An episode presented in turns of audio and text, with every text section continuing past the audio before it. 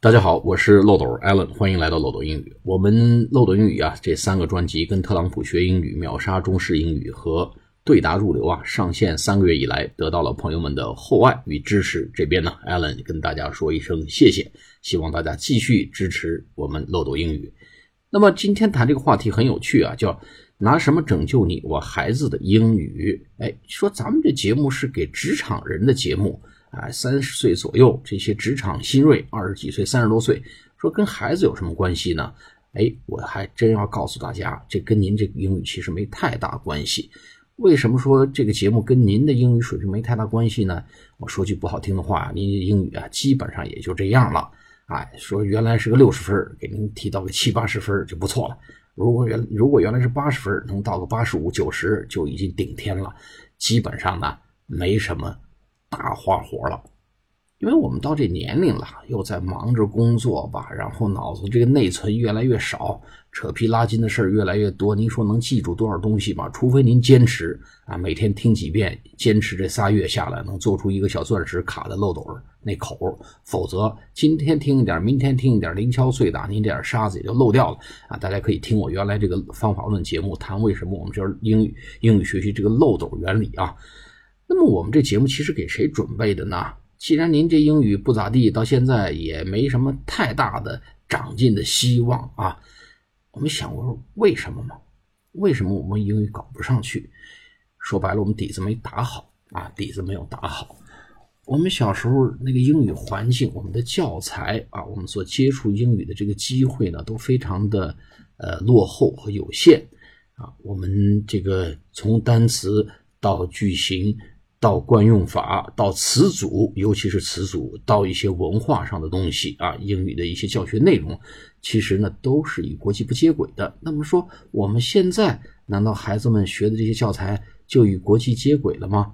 我告诉大家，如果就用咱们这教材继续学下去，甭管您考考试考多少分，您还是不与国际接轨。孩子出去以后啊，跟洋人接触，还是不知道该怎么表达。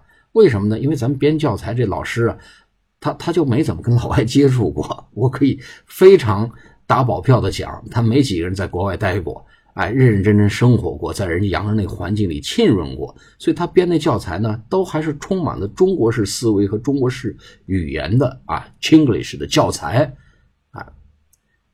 举个例子啊，我们说这，你看我随便翻译一个，不知道是人教版还是什么什么版的这个教材啊，里面一上来就是令令啊命命，我我说句不好听的话啊，这老外对令令命命都发都发不准这音啊，他会发成 ling ling ming ming，你为什么不能用 Tom Jerry 啊 Peter Mary Nancy？难道这么用就说你里通外国？就说你这个数典忘祖忘忘祖就忘了本了？不至于吧？说明这个 mentality 没接没与国际接轨。咱们教材编写人的 mentality，他的思维都不与国际接轨，他编出这教材能与国际接轨吗？动不动再举个例子，咱们咱们这教材一说就是放风筝啊，flying kite，哎啊，play table tennis 啊，打乒乓球啊，这这高大上一点，go swimming 啊，去游泳。其实老外他不是这么天天放风筝啊。人家也不是说动不动打乒乓球，我们这话题能不能说跟国际接轨，谈点别的呢？人家谈的是 ice hockey，哎，你真出去，你跟洋人谈，你你得懂什么叫 ice hockey，或者是 baseball 啊，这个棒球啊，再不行谈个 tennis 这些游戏规则啊，golfing 对吧？打个高尔夫，咱能不能来点这些东西啊？除了讲这个放风筝、打乒乓球之外，那人家兴趣爱好是什么呢？那兴趣爱好什么 camping 啊，出去野营 hiking 啊，什么 biking 啊，去去骑自 mountain biking 骑自行车啊，山里去骑自行车啊，再不济在家里干嘛呢？raise turkey，在家里养火鸡，而每年这个从城市到州都还有一个养火鸡大赛，还得评出个冠军，还得得奖，得冠军的人呢，以后上大学还能够那意思加分啊，这都是可以，嗯，这个，呃。大殊特殊的一些成就，可是咱们这些教材里头不涉及这些内容。如果咱们就学点单词学点语法，哎，您现在不会跟老外沟通，哎，也就这样了，对吧？可是您孩子呢，就从这教材里学出来的，也不会跟老外沟通。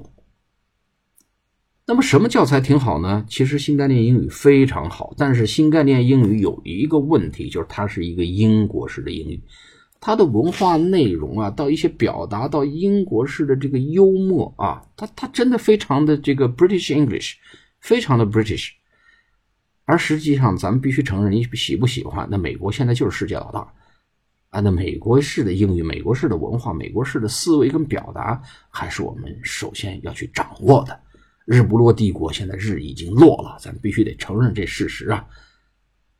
所以，美国英语这个表达方式呢，我们在这三个节目里面呢，无论是我们的这个秒杀中式英语，还是这个呃对答入流，还是特朗普学英语跟特朗普学英语，都是基于美国英语的表达给大家来提供的一些素材和方呃和表达的方法。那么，这个你比如说。我们秒杀中式英语里面这个词组是咱们中国学生最欠缺的这一点，一些小话一些词组你真不知道怎么说，不会用啊。我们用的都是文章里的 presentation 的考试的，你真的是你到理发馆，你说我给我弄一背头，你会说吗？给我弄一中分汉奸头，你会说吗？还不见得会说的。你真的是借个火，你就会借吗？当然，我们不主张大家去抽烟了啊，别学我。你真的是这个下飞机、上飞机，你都能表达很地道吗？未必啊。我们秒杀中式英语，就把你这小问题全给你罗列出来。你看我们讲的多细啊！我们谈一个话题，找路能打各种表达，能讲几十个表达。你把这些都弄会了，不但对您。是讲英语地道的表达，在国外生活很有帮助，跟洋人沟通很有帮助。您考试，你真的是才考托福啊，考 SAT，以后考个 GMAT，也都是跟这些东西有关系。那么再说这个呃对答入流节目，对答入流里面呢，其实都是英美国式这种英语思维，人家是怎么来表达的。啊，像我们上次节目说，那个你上班出来溜号，突然这个撞见了啊，怎么说呢？Shouldn't you be at work？你难道这点不应该在公司上班吗？啊，这个表达跟我们都不一样的啊，都不一样。所以把这些这些惯用的说法学会了，我们出去，咱们的孩子以后甭管是在国内做洋务运动，还是出去留学浸润，这些东西都能够比我们有所超越，有所进步。啊，指望现在这些教材他不教这些东西，他不教这些东西，或者教的不是很地道。那么说跟特朗普学英语有什么关系啊？对孩子英语有什么关系？还别这么说，如果您孩子上了初中左右了，你还真得就开始让孩子听这个。两个目的，第一呢，培养孩子的世界观和世界的这个视野 （global vision） 或者 global perspective，对孩子了解国际政治、国际大事啊非常有帮助。那第二呢？如果您孩子计划说以后去美国留学啊、读书啊、去美国生活，那就更有帮助了。你看，我们谈这些话题啊，这个校园枪击案 （campus shooting），那就得给孩子这个意识了。美国那不是说您想象看电影里面那个到处莺歌燕舞，更有潺潺流水啊。美国是人间，不是那么回事儿那都是杀机密布啊，陷阱暗藏，动不动来一冷枪啊，shooting 啊，隔三差五的 shooting，孩子们要注意安全，对吧？啊！一旦碰到枪击，得立即趴下，这个这个就地卧倒啊，手抱着头，对吧？第二个，呢是这个墨西哥，你看我们谈这墨西哥，这个这个，啊，越境啊，到美国，我们要搞一个这个墙啊，等等啊，这个对孩子的意味就可以讲一讲嘛。你看美国这个墨西哥人很多啊，这个拉丁语很重要啊。学到美国，你这个第二外语，呃，学点外语的话，你就学这个这个西班牙语，Hispania。伊斯巴尼奥好像叫伊斯巴尼奥啊，得学点西班牙语，Spanish，英语叫 Spanish，啊，那么我们里面其他一些话题，比如这个这个 trade deficit，trade war，啊，这个贸易战，那这个。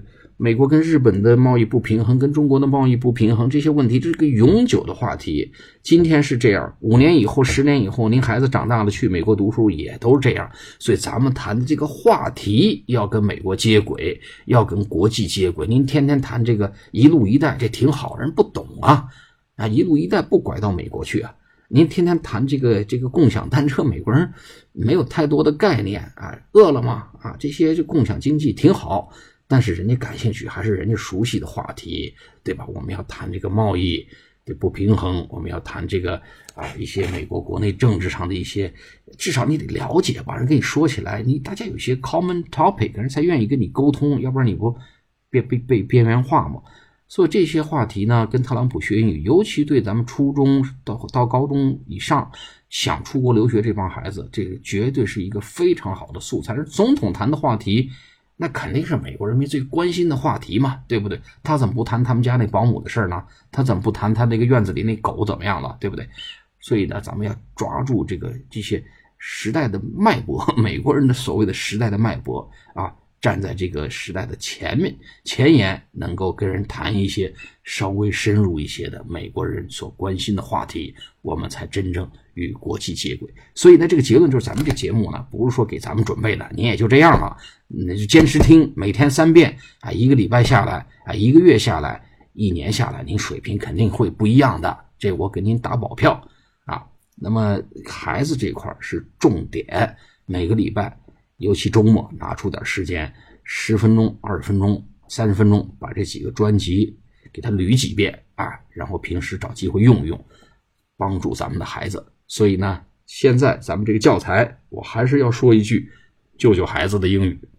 那么再套用一句这个心灵鸡汤啊，少年强则中国强。我要说我们的少年儿童的英语强则中国强。好了，谢谢各位家长，这个良苦用心，也相信大家。知道怎么去用我们漏斗英语这三个工具来帮助我们的孩子与国际真正接轨。谢谢大家，我们下次节目再见。